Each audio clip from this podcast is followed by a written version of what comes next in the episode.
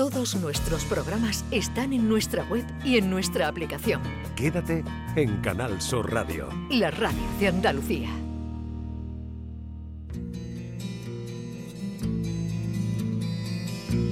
Esta es La mañana de Andalucía con Jesús Vigorra. Canal Sur Radio.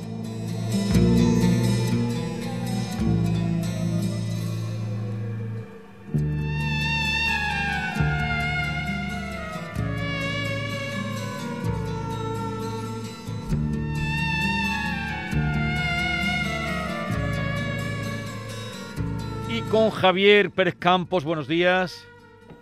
Hola Jesús. Hola Muy buenos Javier, días. buenos días. ¿Cómo estáis? Muy bien, pues aquí pendiente de esa historia que nos vas a traer, nos vamos a quedar en la tierra, en Andalucía, en Úbeda, y nos vas a traer una trágica historia, ¿no? Bueno, una historia además un tanto terrible porque muchas veces en esta sección hemos hablado de edificios que esconden cementerios bajo los cimientos, ¿no? Sí. Em, muchos de ellos en Andalucía, evidentemente, hemos hecho un repaso por allí. Em, pero claro, si lo pensamos, un cementerio es un sitio donde están enterradas personas que aparentemente tuvieron una muerte digna o al menos un entierro digno. Pero ¿qué sucedería si el edificio del que hablamos no tiene un cementerio bajo los cimientos, pero sí gente enterrada detrás de sus muros? Pues precisamente de eso vamos a hablar hoy y para entrar en ambiente vamos a escuchar un primer corte. ¡Suélteme! ¡Suélteme! Por mucho que grite, nadie le oirá. Por favor, Samime. Por favor, Samime. Me, me, me iré del pueblo enseguida. Le juro que no veré más a su mujer. Entre, su mujer y yo no pasó nada, se lo juro. ¡Nada! Por favor, Samime. No me deje aquí encerrado. Yo no quiero morir así, por favor. No lo entiendo. ¿Por qué se pone así? Le estoy ofreciendo todo lo que deseaba. Nada le faltará. Descanso, una alcoba recogida, un vino magnífico al alcance de la mano. ¿O no le gustó? Ah, sí, claro que le gustó. Se lo dio más de seis jarras. Ah, eso sí, cuando se apague esa vela, cuando se consuma y yo concluya esta pared, usted quedará a oscuras. Bueno, corresponde indudablemente a una película, pero ¿por qué traemos ese fragmento y de dónde procede? Bueno, es un fragmento de esa maravillosa serie antológica que es Historias para no dormir, de Chicho Ibáñez Serrador. Concretamente, no sé si te suena, El Tonel, 1966, basada en una historia de Edgar Allan Poe, La barrica del amontillado, La barrica que de de alguna manera, claro, venía a, a reflejar, ¿no? Un poco la historia, digamos, de, mm, de un tipo de tortura muy particular que fue muy habitual en la Edad Media y que se trata del emparedamiento. Sí. Cuando alguien quería castigar a una persona, la introducía en una zona de la casa y construía un muro delante de ella, poco a poco, para que esta persona, al cabo de unos meses, de unas semanas, mejor dicho, porque el cuerpo humano no es capaz de sobrevivir más de unos días sin agua y sin comida, y finalmente incluso sin oxígeno, ¿no? Porque ahí se va consumiendo en ese pequeño rincón, en esa oquedad, y que mm, en muchos edificios medievales, cuando se han llevado a cabo obras de rehabilitación, se han descubierto esqueletos detrás de los muros que muestran que estas personas fueron torturadas hasta la muerte de esta manera tan terrible, ¿no? Y uno de esos edificios es el que precisamente nos ocupa en esta sección, se encuentra en Úbeda, concretamente en la denominada como la Casa de las Torres, en la Plaza de San Lorenzo. Hace unos días, hace unos meses, estuvisteis Sí, cuando- precisamente en Úbeda. Cuando estuvimos allí. No sé si tuvisteis la, la ocasión de ver este edificio en concreto, pero bueno, es el Palacio de los eh, Dávalos, también conocido. Actualmente Escuela de Arte.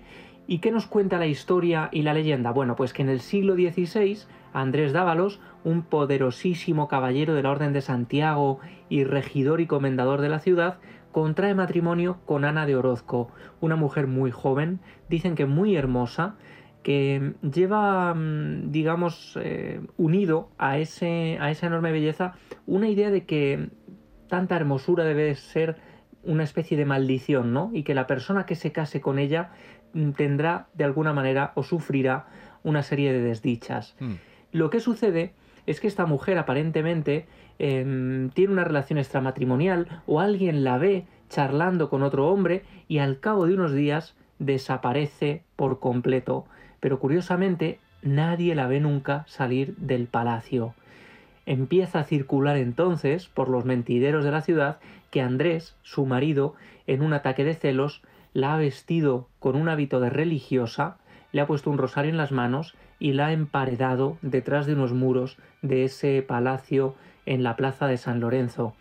Esto era muy habitual, el vestir incluso como monjas o con un hábito a las personas que se emparedaban, porque también tiene que ver con unas eh, mujeres de la antigua Roma que se vestían también con estos hábitos y se emparedaban de esta manera tan particular. Es decir, hay una especie de em, tradición en la manera de llevar a cabo el emparedamiento. ¿Qué sucede?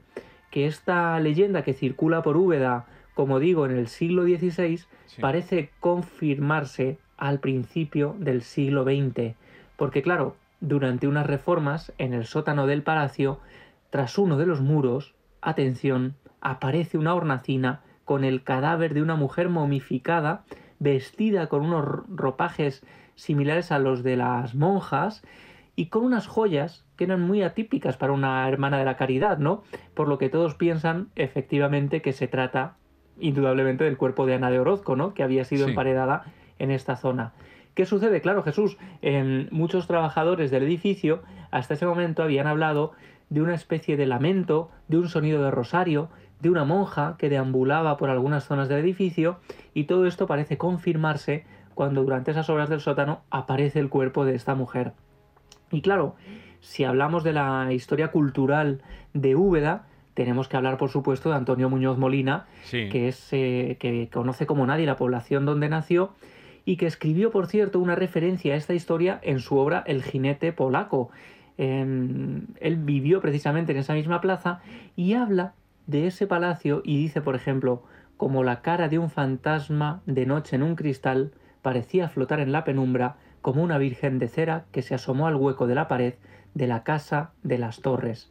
Ahí está Muñoz Molina haciendo referencia a esta historia em, del fantasma emparedado, ¿no? que tiene todavía un aura más romántico. Y lo curioso, como digo, es que muchos desde ese momento han visto a esta mujer vestido con ropajes de monja, paseando por el edificio y, ojo, cruzando el sótano hacia ese muro en el que fue enterrada viva y en el que murió después de varios días encerrada.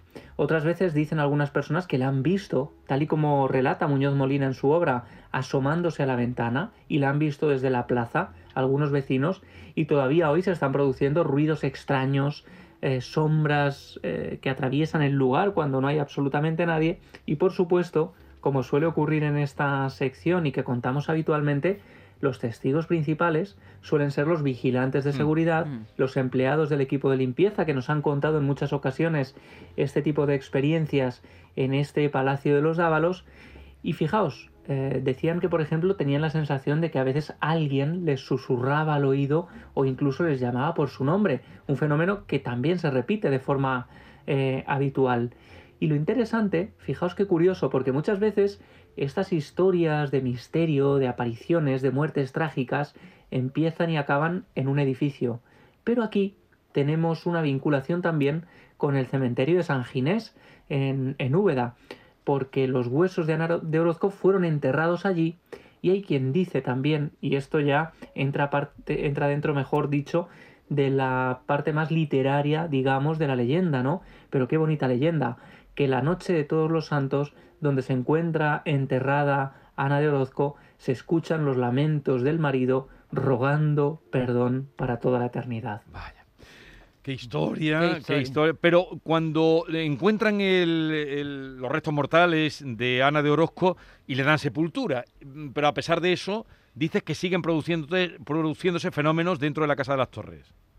Exacto, es como si, bueno, en el fondo la osamenta, y esto es algo de lo que hablan eh, los parapsicólogos, ¿no? Y los que entienden de esto, la osamenta en el fondo es una carcasa, si se da digna de mm, sepultura, mejor que mejor, pero el alma, el espíritu ya está para siempre vinculada a esa casa, a ese edificio, y ya es como una especie de eco constante que queda allí y que a veces puede ser percibido por estos testigos que pasan muchas horas a solas en el edificio y evidentemente no es lo mismo estar allí con el bullicio, el bullicio habitual ¿no? de, de una escuela de arte que cuando el lugar queda completamente en silencio y ahí atención si nos encontramos con una sombra, si vemos algo que se mueve, si vemos que alguien enciende una luz y el edificio está vacío, ojo, la cosa cambia. Pues ya saben la historia, cuando vayan por la Plaza de San Lorenzo, la Casa de las Torres, eh, Doña Ana de Orozco y la historia que... Y todo por una historia de celos. Eh, eh, una historia de celos que es muy habitual, por cierto, en este tipo de, situaciones, ¿no?